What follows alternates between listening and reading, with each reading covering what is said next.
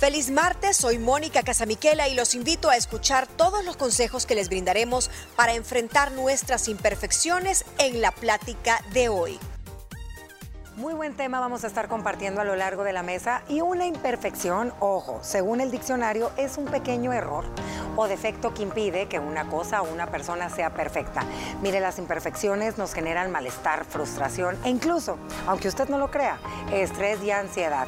No queremos fallar. Por no ser imperfectos nos presionamos, nos autoexigimos y hasta nos castigamos. Le tengo yo una pregunta a usted y también a mis liberadas. ¿Crees que esto te ayuda a ser más perfecto? Realmente, pues la respuesta es no te ayuda a ser mucho más infeliz. Pero a ver, las imperfecciones realmente son una parte muy necesaria e importante de nuestra existencia. Lo que hace que algo sea perfecto o no es solamente nuestra percepción, ojo con eso. La mayoría de nosotros todavía se esfuerzan en alcanzar pues esta idea de la perfección, ya sea en la manera en que nos vemos a nosotras mismas o en la que la gente que nos rodea o el rumbo de nuestra vida. Y nos cuesta, la verdad, aceptémoslo, a aceptar cuando las cosas no se ven o no son como nosotros queremos que sean. A ver, ¿cómo nos deshacemos de esa mentalidad de ser perfeccionistas? ¿Y por qué no comenzamos a aceptar una vida, y me encantó, perfectamente imperfecta? Y justamente de eso vamos a platicar hoy en la mesa de las mujeres libres, mis liberadas. Ya las oí antes de entrar al aire. ¿Qué tema? Y hasta suspiramos. Creo que es un tema que da de verdad eh, mucho para reflexionar y darnos cuenta, la verdad que confesar que todos en algún área de nuestra vida tendemos o caemos en querer llegar a esa perfección que es inalcanzable.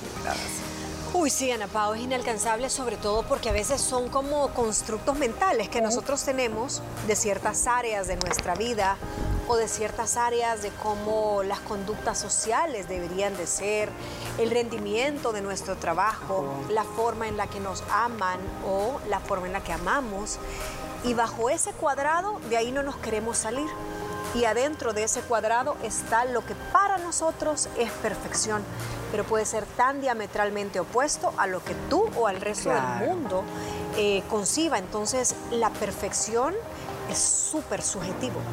Mira, a veces no crees, y qué lindo lo que compartiste, Moni, de verdad, pero a veces no creen que estamos, híjole, tan clavadas en llegar a ese punto de perfección o a querer todo tener perfecto o a ser las mujeres perfectas, la mamá perfecta, esposa perfecta, que realmente nos estamos perdiendo de, de los verdaderos momentos bellos de la vida por estar en esa batalla constante.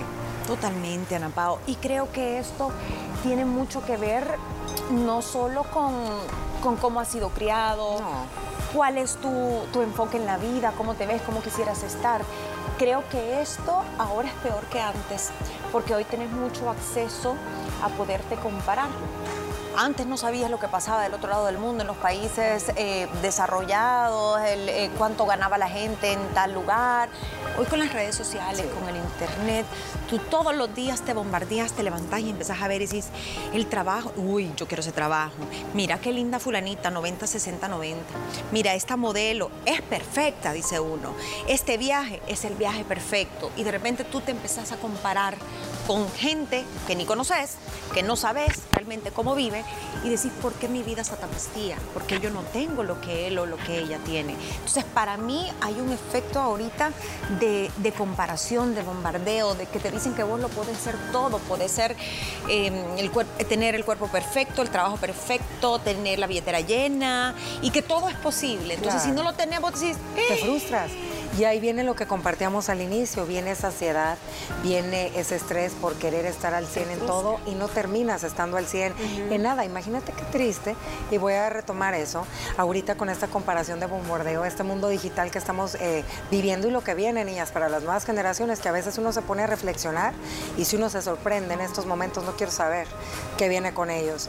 Imagínate cuántos casos hemos platicado nosotras y les hemos compartido en Liberadas de niñas que se ven a un espejo por esa comparación y no se quieren, no les gusta ni su cara, ni su cuerpo, ni lo que tienen, ni su casa, ni su familia, ni el colegio donde estudian, porque están constantemente queriendo vivir o queriendo tener una vida de lo que ven a través de redes sociales, la cual no es verdadera la mejor. Y esa perfección, y tú lo decías, Moni, ser perfectos para quién o para qué, eso es subjetivo, porque lo que es perfecto para ti no lo va a ser. Es imperfecto para ti. Es imperfecto para mí y para, para Gina, ¿sabes? Lo que pasa es que a veces hay estándares de perfección que tal vez son como bien generalizados. Entonces, yo estoy mm. de acuerdo con que tanto Gina como tú y como yo podemos tener gustos diametrales o estándares eh, completamente diferentes, pero a veces hay colectivos de estándares en los colegios, en las universidades, en el vecindario, en el grupo de amigos, entonces ahí te vas tú en esa ola. Ese es uno de los grandes problemas. Y fíjate que aquí voy a defender un poco las redes sociales, porque si bien es cierto, las redes sociales han venido como a hacer más profundo ese problema, pero siempre han habido niñas con anorexia, niñas con bulimia, eh, mujeres insatisfechas, hombres siempre protestando que no tienen nunca el puesto perfecto y siempre ha habido un detonante. Antes eran otras las formas de convivencia, las formas de transmitir esos estándares pseudo perfectos, cuando no existía ni siquiera la televisión. Ya existían estas comparaciones de qué era la medida perfecta. Ah. ¿Quién lo decía? ¿Quién impone esos cánones? Los grandes colectivos que están arriba de uno, los en aquel momento los periódicos, las revistas a las que tenías acceso y un montón de cosas. Entonces siempre ha habido un detonante, pero nosotros somos quienes compramos ese, eh, ese estándar. Y eso, como lo dices tú, toda la vida ha existido. Y ahora queremos compartir algo que me encantó y yo se los mandé a mis liberadas. Es lo que ojalá y todos supiéramos. Y si no, aquí lo van aprender en Liberadas y escúchalo en podcast y por favor compártalo del tema de la perfección. A veces ser imperfectos es lo más valioso que nosotros podemos hacer porque nos hace únicos y diferentes a todos los demás. Así que vamos a comenzar. Uno es desprenderte de cómo deben de ser las cosas. A veces, niñas, uno está bien clavado y nos concentramos en dos áreas de la vida. Tiene que ser perfecto mi trabajo y tiene que ser perfecto mis hijos ahí estás, luche y luche y luche constantemente, se te van las horas, los días, los años. Y ¿sabe qué? No existe la pareja perfecta, no existe el hijo perfecto, no existe el empleo perfecto, solo existe, fíjense qué bonito esto, aquello que es perfectamente diseñado para cada uno de nosotros, que no nos damos cuenta por querer estar alcanzando una perfección a la cual no vamos a llegar. Y tristemente, pero los seres humanos somos así, el cerebro está diseñado para ser así. Siempre te vas a enfocar en la parte que no está bien en tu vida. Entonces, si no está bien tu parte laboral, ay, dice uno, pues entonces mi vida no es suficiente aquí, ¿será que me cambio de trabajo? ¿Será que no? Y empezás a dudar, empezás a dudar mucho, empezás a flaquear, empezás a decir, ¿por qué no me siento al cielo? ¿Por qué no me gano esa promoción que tanto he querido? ¿Por qué no me han subido el salario? Entonces empezás hasta que tú decís, entonces el problema soy, yo. ¿Qué pasa? Y empezás a perder confianza en ti mismo, empezás a perder autoestima, eh, perdés motivación, tus relaciones también empiezan a fallar a nivel eh, eh, personal porque tú estás buscando ese cuento de hadas que te han pintado y decís, ¿por qué yo no lo puedo tener y los demás sí? Entonces empezás a rascar y achacarte de decir, es mi culpa porque mi vida no es perfecta, porque es mi culpa. Mi culpa en, vez de agradecer y tal vez disfrutar de las cosas que sí funcionan y ver cómo arreglar las otras. No, y sabes que dejarnos eh, de compararnos a nosotros mismos y sobre todo andarnos comparando siempre con el de al lado. Siempre, porque, y eso es algo normal, pero hay de niveles a niveles, ¿o no, Es que yo creo que ahí también el cerebro te juega chuco. El cerebro, eh, hay muchas cosas que todavía no le hemos entendido cómo funciona y siempre te estás como, como ser humano somos aspiracionales y la aspiración te lleva a la comparación, pero el que pone los estándares de comparación es el cerebro y sobre el cerebro hay muchas áreas que tú no dominas porque ni siquiera conoces qué le metiste de información en, en su subconsciente cuando tú estabas chiquita, y llenaste una gaveta de comparaciones que la venís a abrir 20 uh, años, 25, 30 años después. Entonces ahí hay que ver de qué alimentaste tu cerebro, de qué llenaste esa gaveta del subconsciente de comparación. ¿Cuáles son las necesidades o aquella herida de infancia que todavía sigue abierta y no lograste sanar? La de la culpa. La de la culpa. O a qué niña, a qué compañerita cuando estabas tú de 5 o 6 años decían, tiene que pintar y colorear como ella. Ah, tiene que verse, mire, ella siempre viene peinadita. Ella siempre viene del Mira tan delgadita, tan bonita. Pero fíjate que yo por ese lado no me iría tanto porque siento que siempre orientamos todo a tema a tema cuerpo, a tema físico. Y hay cosas más profundas que solo compararte con una cintura de 60 centímetros, etc. Muchas veces son eh, por qué nací en este tipo de familia, por qué eh, tengo esta vida tan dura, esta vida tan dura, tanto. porque nunca me dan el puesto que quiero, ¿Por qué tengo una autoestima tan baja? ¿Por qué soy tan poca cosa? Eso es mucho más difícil de trabajar que, decir, ah, la cintura no la tengo de 70 en vez de 55. A Talía, a ver claro. Y sabes qué, quiero cerrar con esto para irnos a una pausa. Y la respuesta a eso que tú estás diciendo es que fíjate qué lindo está y va de la mano, Moni. Que es nuestra responsabilidad descubrir qué es tener conciencia de uno mismo, curiosidad, pero sobre todo amor propio. Se dice fácil, obviamente el camino es difícil para llegar a eso. Quédese con nosotras que venimos con otras dos herramientas que estamos seguras que le van a funcionar. Ya volvemos. ¿Qué te parece el tema de hoy? En un momento volvemos con más de esta conversación. Muchísimas gracias por continuar en sintonía con nosotras y regresamos a la Mesa de las Mujeres Libres. Saludos para todos los que nos están escuchando a través de la plataforma de podcast. Venimos con este tema que nos da mucho para reflexionar, para pensar y sobre todo para trabajar en ese amor propio y en uno mismo. Vamos con el siguiente punto y es esfuérzate porque las cosas sean mejores pero no perfectas. Ojo, aquí estamos diciendo, mis liberadas y compartiendo con todos ustedes que obviamente pues es importante cambiar y avanzar porque también de eso se trata la vida, eh, de que cuando te caes te tienes que levantar y tratar de intentar que las cosas sean mejores más no perfectas, porque a la perfección uno nunca va a llegar. Y tienes que superarte a ti mismo. Yo creo que eso que dijo Mónica es una gran verdad. ¿Contra quién te estás comparando? Cada quien tiene sus demonios, cada quien tiene sus defectos, cada quien tiene sus áreas de oportunidad, sus talentos, pero realmente si vos siempre estás viendo a alguien más, obviamente no sos esa persona, entonces nunca vas a lograr lo mismo, te vas a ver igual o vas a tener eh, la misma cuenta en el banco, lo que sea. Entonces, ok, ¿qué es para ti ser mejor? A lo mejor sos alguien perezoso, entonces te, levantas a las 9 de la mañana, para ti ser una mejor persona va a ser cuando te logres levantar a las 7 de la mañana. Soy una persona que nunca hizo actividad física, pero ahora haces 20 minutos diarios. Créeme que cuando se te vuelve un hábito, sos una mejor persona. Sos menos imperfecto, pero no sos perfecto. Em, no sé, su trabajo, por ejemplo, le cuesta mucho hacer ciertas cosas. Bueno, pedís ayuda, vas a aprender un poquito más, ya no va a ser aquello imposible, sos un poquito mejor en eso. Entonces creo que sí podés mejorar y ser la mejor versión de ti o una versión mejorada de ti, también no la mejor, y eso debería ser suficiente. Yo creo que estamos también un poco viciados en lo que la palabra perfección eh, es aglutina.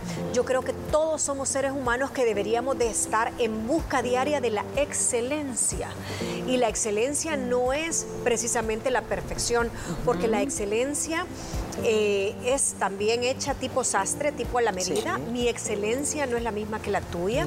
Y tenemos que superarnos cada día en todas esas partes difíciles. Y para mí también eh, la clave es dejar ir un montón de cosas que son tu esencia y no las vas a cambiar. No las vas a Solo aceptar eso es parte de la excelencia. Que ya es parte de tu ADN y que definitivamente no se pueden cambiar. Pero aceptar que sos imperfecto, no, sí, porque estamos hablando de un programa de imperfección. Aceptar que hay ciertas cosas imperfectas que no las vas a poder cambiar porque son parte de tu ADN.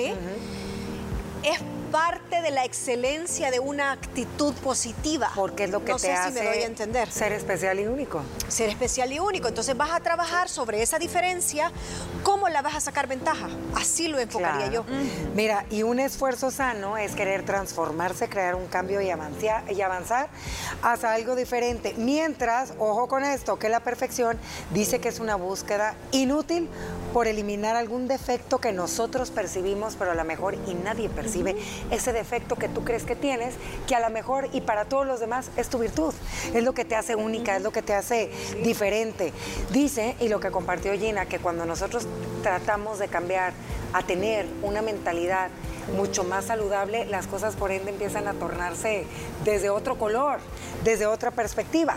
O tal vez no cambien tan automáticamente, pero solo el decir, ok, voy a tratar de ver esto desde otro enfoque. Desde otro enfoque, sí. Empezás a tener una, mejor, calidad de vida. Yo creo que mucha gente también eh, les pasa que pasan por un momento complicado, una enfermedad o lo que sea, y se empiezan a ver más imperfectos de lo que son.